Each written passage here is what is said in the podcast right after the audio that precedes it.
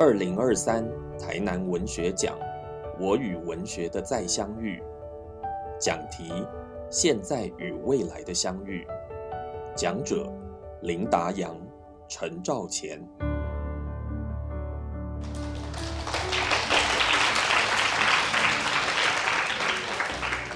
好，呃，大家好，哎，所以我是啊，好，大家好，呃，我是林达阳，然后每次来到这样子，呃，所谓的纯男校的学校，都会有一种觉得，哎呦，这样子 的感觉。对我，我我是雄中毕业的啦，然后以前在校的时候也很常跟就是贵校的同学们互动，所以就诶感触良多这样子。对，那所以所以我觉得呃。一方面当然会很期待，觉得说也许同样在这个情境下长大，我们有一些蛮多东西可以聊一聊的。第二方面当然也会觉得，哎，我以前念雄中的时候超讨厌听演讲的，然后听演讲都躲在最后面，然后偷看自己的东西，或者睡觉之类的。对，所以就是现在有一种冤冤相报的感觉。但但因为这样子啦，我也会蛮期待说，可能呃，今天我觉得联合文学和台南市文化局做了很好的形式的设计，就是直接让我跟你们的学学学长、同学之类的，就是这位贵校的同学直接对谈。那理论上我们希望可以多谈一些，也许大家会比较在意的事情嘛。比如说我们通常邀请一个作家来，作家都在讲文学是什么比较多。那但是大家可能比较在意的是念文中文系会不会饿死之类的，好，所以我们就希望能够多谈一谈关于这件事情。那我自己写作的时间也跟大家这个现在的年纪可能差不多，就大概高一高二开始真的对文学感兴趣，然后觉得文学好像可以成为一个做一辈子的事情。那个时候不知道这个这个话好像是一个大话。就是现在才比较理解，说其实这是一件蛮蛮困难，因为其实中间有蛮多怀疑的时候了，对。但反正总而言之是就是走到现在。那去年在台南文学奖有读到你们学长的文字，然后印象也蛮深刻的。然后今天很高兴能够跟大家，其实也没有很高兴啊，很热哈，就 对，但是就是很开心能够来聊一聊哈，就普通啊，就好了没有了，乱讲的。对，然后我觉得其实有大家聊一聊的机会是蛮好的。就是希望知道其他的人对生活和表达有什么新的想法，不见得是文学啦，但文学是其中一个我觉得蛮好的形式。好，那啊，我是，我是嗯，喂喂喂，哦，靠近，我是那个今年的毕业生陈道谦。那今天也很开心可以跟达阳老师来一起对跟学弟们对谈。我觉得在高中的时候写作对大家来讲就是。蛮多部分都是考试，但是我觉得如果可以透过这样的对谈方式，让我们可以对写作更宽广的认识的话，或许写作就不会再是只有分数的限制，而是让你自己可以觉得写作可以成为我生活中抒发情绪，或者是分享一些喜悦、难过、开就是那些情绪的方法，让写作不再那么的枯燥。这样。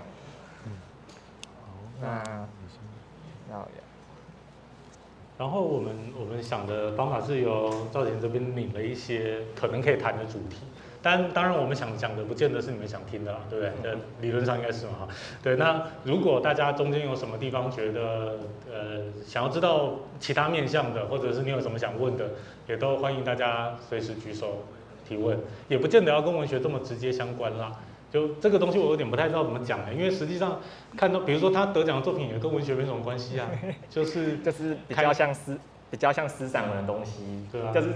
讲叙心情，看到树想到什么东西，对，然后比较跟也跟考试没关系，就想到什么就写什么，写出了三千字就丢上去了。对，所以实实际上不见得是一定要谈这么文学或者是这么这么正大光明的东西，有各式各样的东西可以聊啦。好，那赵姐，你要先提，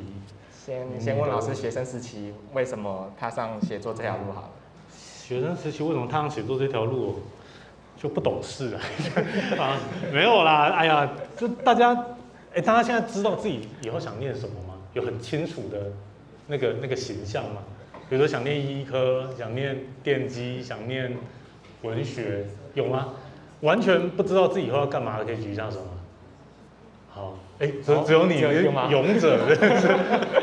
没有，大家不要骗啊！大多数人其实都蛮不太确定自己要干什么。呃，我我自己那个时候，呃，因为什么契机走上文学？说如果硬要讲的话，可能是有一个呃，啊简单讲就是我那时候刚上高中嘛，啊，大家念南一中，应该可能在国中对你来讲都是你心里的第一志愿，对吧？还是也还好，就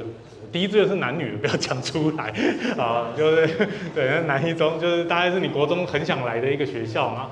那你真的来南一中以后，你过的生活跟你预期的一样吗？有大失所望吗？有有有完全符合期待，或者比期待更好吗？大多数都会跟想象有一点距离啦，不见得是失望，但是会有一点距离。啊，我那时候也是一样，就是刚去雄中，然后有一种觉得，呃，以为会来这边会碰到很棒的、很棒的学校的设备，很棒的老师，很棒的同才，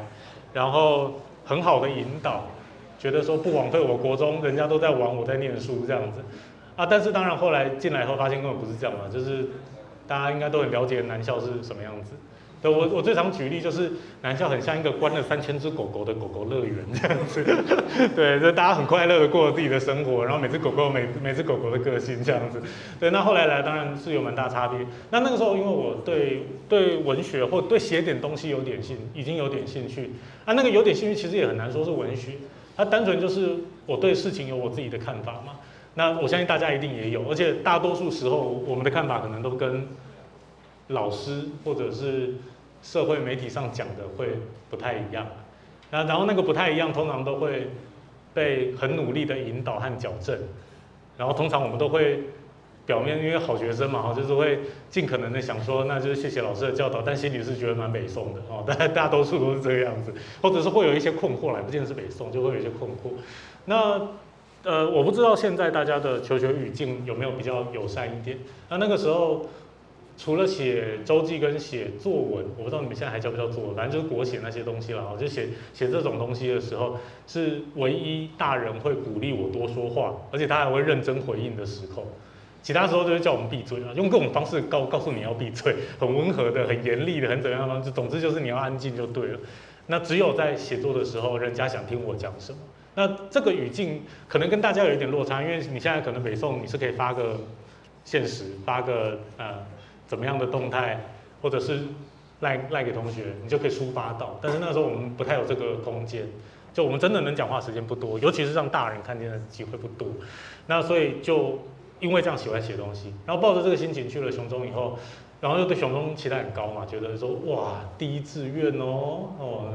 明星高中哦，然后就幻想很多，然后进去发现说哎就是来到狗狗乐园，就就觉得有一种那怎么办？我我喜欢文学，我有人可以聊这件事情吗？又看不太出来。然后那时候我去找我们国文老师，我们国文老师就跟我说，他有我我在猜啦，他可能有点想打发我，就觉得好了啦，就是就他想午休，就叫我赶快走这样。我就问老师说，那我喜欢文学可以看什么东西？然后老师那时候讲说，诶，他开了一些书单给我一些名字，然后就说你去那个学校附近的的呃，嗯，那时候有一间光复书局在车站前面，你们有去过高雄吧？有吗？没有，高雄车站正对面啊，呃，现在是肯德基的那个位置，以前是光复书局，这整件事情蛮好笑的，就是从它中间还一度变成唱片行。然后后来变成了炸鸡店，然后从精神的食粮到了实际的食粮，我觉得这个蛮棒的。然后反正总而言之，那时候他老师叫我们去那一边找，那那个是一个起点，因为在那之前我所阅读的书都是那种社区的小书店，然后那个小书店里面文具可能占了一半，然后书只占了一半，然后书一半里面有一半是参考书，然后一半是什么？什么投资股票的啦，怎么养小孩的啦，怎么养孔雀鱼的啦，怎么怎么种园种种什么非洲锦花之类的。我想说，哇塞，这 good to know 这样子，就就有各式各样我可能不见得感兴趣的东西，然后就少部分我喜欢的东西。然后那个时候，呃，到了光复书局，第一次有点像是开眼界的感觉。我不知道大家还记不记得，也许你第一次去，例如说成品，或者是正大书城这种比较大型而且以书为主的书店的那个印象。就有点像那个样子，就觉得好像眼界打开，有各式各样的书。然后那个时候在那一次的经验里面读到了，不是第一次去了，后来的经验里面读到了杨牧老师的《夜山散文集》，那是一本他年轻时候写的东西。然后一开始读的时候觉得这个人讲话很奇怪，就是很啰嗦，然后又迂回曲折，讲了很多我不太知道他在讲什么东西，然后蛮困惑的。然后但是因为老师很很推荐这个作家。就很想搞清楚老师为什么这么推荐这个作家。那当然有一部分是因为我信任那个老师啊，等下如果有机会再讲。反正总之就是很信任他，很努力想要看懂。然后看了几篇以后，比较知道他在干什么。第一篇叫《阳光海岸》，这个印象最深刻。那《阳光海岸》就是本来我们自己一开始读这种呃青少年的读物的时候，大多数都是小说开始，或者是那种写实的散文、有趣的散文开始。然后阳光，我我就抱着这个心态去读《阳光海岸》那那篇文章。然后《阳光海岸》的第一页就是在讲说，哎，他是一个呃很喜欢家乡的少年，然后在故乡的海边走来走去，走来走去，然后呃就是太阳晒着这一切啊，然后他对远方，他在呃古典的文字里面，或者在古今中外的典籍里面，读到了一些更遥远他想要追求的东西，浪漫主义啦，远方的西方的诗人呐。古代的一些人啊，等等之类，他读到一些东西，他很向往，然后对于长大可以打世界可以打开这件事情有很大的期待，但是一方面是这样，一方面又很舍不得他的家乡跟现在的这个身份，就住在住在家乡，然后有一个少年的身体，我在学校念书，虽然不快乐，但大抵来说是自由的，他喜欢这个情境，然后在这个情况下。他就是第一页就这样讲完了，然后就想 OK，所以意思就是你在家乡的海边走来走去，然后你家乡在海旁边嘛，哈，那走来走去，然后天气很好，然后你一直走，然后心情很差，大概就这样子。然后通常我们在读小说的时候，都会期待说第二页发生点事情，就是要么就是哎碰到一个美丽的女子啦，或者是昏倒的小狗啦，或者是在什么。觉得旁边那个古屋怪怪的，闪着奇怪的光线呐，或者是怎么在沙地里挖到一具尸体，反正就是要发生点事就对了。然后抱着这样期待开始看第二页，哎，那他在还在故乡海边一直走，然后还在想事情。然后整整篇那个大概四四页五页左右吧，整篇看完了，都在故乡海边走来走去，没有发生任何事情，想了一大堆，总之不太快乐这样子。我想说，这位哥就不要这样哦，这样我都花我都花时间看了，但没发生事情。然后就有一点搞不清楚为什么要这样做，然后再往下多读了一些以后，好像慢慢理解那个感觉，就是好像不见得要讲一个故事，但是他所讲出来的那种有一点苦闷的情境，有一点寂寞的情境，是那个时候我也有的。然后我那时候第一个想到的经验是，呃，国中的时候有一次考试考得不好，然后那个考不好也不是真的很很悲剧的不好，就是比平常差一些，家里家里不会满意。然后你自己也有一点心虚，觉得这段时间不认真，所以考不好好像也可以理解的那种不好。然后你在呃，我我那时候在走回家的那个路上，然后落叶开始在掉，然后呃天气有一点点凉风在吹，什么事都没有发生，但是我觉得有一点沮丧的那个心情。国中的时候根本搞不清楚，国中的时候就就觉得那是心情不好，我下次要考好，就这样子而已。但是在杨牧那那些文字里面，好像比较理解说哦，所以这种感觉是寂寞。这种感觉是可能成长的时候，我我不太理解自己到底在意什么，我我我不了解自己的那种感觉，然后就觉得说，好像这个这个离我这么遥远、大我这么多岁的作家，他比我还比我的爸爸妈妈、比我的兄弟姐妹、我最好的哥们，然后最熟的、的喜欢的女生，好像都还要更了解我，而且更了解很多。这件事情让我觉得蛮蛮奇妙的。我我想大家应该都有过那种经验，就是读到某一段文字，突然觉得，哎干，他他知道我在说什么，对，应该有吧？就是我们的表达语境会是，哎靠，就是他他懂哎，就他他他知道哎，这样子的那种感觉。然后那种感觉只是刚好是一个比较优美的感觉，就是关于寂寞。然后大家成长过程里面，可能南部的语境下，家长也不太鼓励我们讲这些事情嘛，就是希望男生要。坚强啊，不要哭啊，就是下次考好就好啦，就是都都会比较像是这样子引导我们正面的思考。但其实那个情绪是有出现的，然后就大概是在那个情况下，然后就觉得哦，所以这个人他透过这种方式迂回曲折的讲话方式，要讲的是这样的东西。他让我觉得我并不是孤单的。然后每一个人在成长过程里面，你你的梦想越大，你在意的事情越多，就会有这样的时刻。然后感觉到这件事情后，就觉得好像知道那是什么了。那那一天从光复书局走出来，就大概看了一半左右吧。走出走出那个书店大门口的时候，有一种觉得整个世界都不太一样的感觉。就是如果你看到很厉害的电影，或者是很奇妙的科幻片，比如我那时候的经验是变形金刚，但现在变形金刚有点无聊，不知道为什么变这样，充满了猴子，我真的是不能理解，对吧？总之那个时候第一代很强嘛，反正总之那个时候就那个感觉就是觉得。看完变形金刚走出戏院，觉得每一辆车子都会站起来的感觉，就一种很奇妙的感觉。然后那时候就觉得说，我第一次看到有人用文字变魔术，而且不用讲故事就变得出来，我好想要也学会这个魔术。那这种感觉，后来我在看到厉害的呃学校的学长他弹吉他，然后或者是看到很会跳舞的，那时候是刚好有一个熊女很厉害的一个学姐，然后那个时候我都会觉得，呃，原来真的知道一种表达方式的人，可以把表达这件事变得这么迷人，就很像第一次看，也许你从来不听饶舌歌，第一次听到饶舌歌，你从来不听摇滚乐，第一次听到摇滚乐，就觉得。我好想学哦，我也好想要会这个东西。大概是从那个时候开始，决定要写东西，然后萌生说，写作这件事也许可以做很久，然后我想要变得很厉害那样子的感觉。那我写作的话，其实比较，就就像是在高中的时候，其实一年级也没有多喜欢写作，就 老师叫我写什么我就写什么。好好乖哦。然后。那个老师啊，就是你会觉得他好像都在照着书上讲，然后就是你自己看也 OK，可是你就是写不出更好的东西。那反而是到高二的时候，就遇到婉玲老师，他会开始就鼓励你说，就先从一两百字开始写，写写着写着，你就觉得哦，我好像可以写出一些不是那么自私化的东西，之后就会越写越写出心得，然后开始从生活中会照着老师的。给的方向，如果老师丢什么东西给你读，你就会开始觉得这些东西很有趣，然后就会开始试着自己写，然后就再丢给老师，老师再给你回馈，然后最后就慢慢写，慢慢写，之后就会跑出很多很多的奇，就很奇特的想法都会跑出来，然后你就会就 生活中各种各式各样的东西，你都可以写成一一篇小短文，或者直接写成五六百字一个小品文出来，然后。就你会觉得这这段期间你的生活变得非常的丰富，就是平常一些小事情都可以发现到它其中的乐趣。那虽然到三年级在读学车这个东西就慢慢不见了，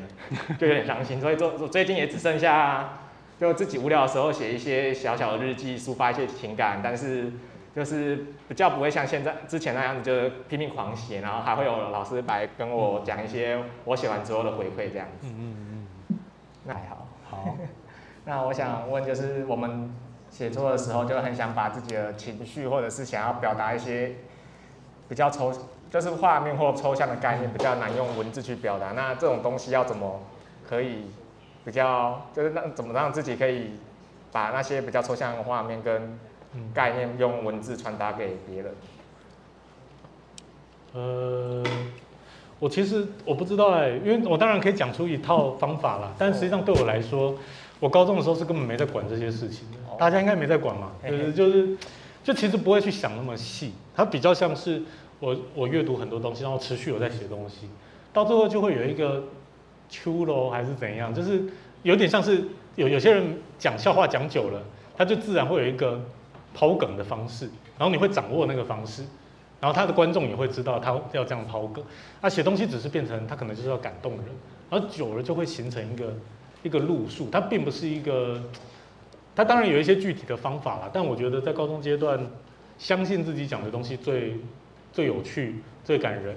然后着迷这件事情好像比较就那个动力比较重要，而且我相信大家应该都是就是真就是想到什么就写什么，对，就是不太可能去。我就算跟你讲一个方法，你大家也不会照做。对啊，对吧？应该大家都有被小时候被教过什么起承转合啊、三回之类，你有照写吗？你也没有嘛，对不对？所以就我觉得这个就好像不是那么重要，就是你真的在意那件事比较重要。好，呃，我最后结尾想跟大家讲，就是比如说以大家现在是南一中的学生这个身份来说，应该没有人知道，没有人跟你经历过一模一样的南一中生活的版本。你一定有经历过一个只属于你自己的，你再熟的朋友都没有经历过全部。你对每件事情想法不会完全一样嘛？啊，那个版本如果你不写，就没有人知道，你自己也会忘记。你现在以为多刻骨铭心的东西都会忘了，我可以明白跟你讲，一定都会忘，或者后来会变成别的样子，变得扁扁的，有点样板，没有那么好看。如果你不写，那就不会被记下来。所以蛮鼓励大家可以写写看的。那呃写了，哎，可以投稿到哎第二零二三第十三届 台南文学奖，或者是其他地方啦，或者有时候如果你自己有写作的朋友，甚至不投稿，你可以跟他交流看看，那也蛮好的。对，有时候其实并没有人跟人距离没有想象中那么远，只是要一个比较合适的媒介，可以认识一些比较比较交心的朋友这样子，对啊。然后我也相信啦，就是现在回头看都会觉得很多重要的社会议题，并不是那个论述的东西真的打动人。比如说，呃，比如说什么，比比较比较近期的，例如说，例如说之前同婚的议题。或者还有之前台离大家比较近那个台南铁道东移的议题，还有各式各样的环保议题之类的，这几年比较热，大概就是这些议题嘛。这些议题大家最后，比如说同温，最后得到了一部分的社会大众的支持。然后我相信大家在这个年代应该对性别平权的认识会比较广泛一点，然后对一些拆迁啊、迁移的东西也会保持着一种比较，也会在意住户的感觉，也会在意政府立场比较持平的态度。这个东西并不是单纯论述说服你，一定有一个很核心的东西感动了你。例如说，可能在铁道东移的事情，也许台南要有更好的发展，我们不应该只有这样。这个东西可能说服过你，或者是每个人都应该在这个地方安居乐业，家就是应该每个人可以选择自己住在哪里。这个可能也打动过你，就会决定了你的选择的对这个议题的看法不太一样。然后性别的议题可能也许它可能最核心的东西只是为什么一个人不能。爱他想爱另外一个人，为什么不可以？就这样而已。其实没有那么多复杂的讨论。那我觉得这个东西其实与其说是社会意义，它比它更像是接近文学或其他艺术类别在处理的东西。就是我们到底怎么感知这个世界，然后你你对自己的内在的回馈是怎么样，对吧？所以我是觉得，不管大家在意什么事情啦，如果能够从文学或者其他创造性质的形式出发。应该会比你学会更多知识更容易抵达你想去的地方。人是蛮复杂的一个感知的动物，对。那我觉得在创造或者是这种感动类型的东西里面，已经反复演示过人会怎么怎么被一个立场或者一个人打动。对啊，我觉得在大家生活在自媒体或者是社群这么强烈连接的年代，对这件事情了解，其实对大家是有帮助的啦。就蛮鼓励大家，愿意的话可以写一写写一写东西。可能对大家来讲，剪片或者是拍摄东西那个门槛还比较高，但是写东西门槛是蛮低，而且大家都受过很良好的训练，所以蛮鼓励大家可以从写开始，然后去就刚刚同学讲叙事，你想要叙述这个世界长什么样子，你想去的那个地方。好，那就跟大家共勉，大家一起加油，谢谢。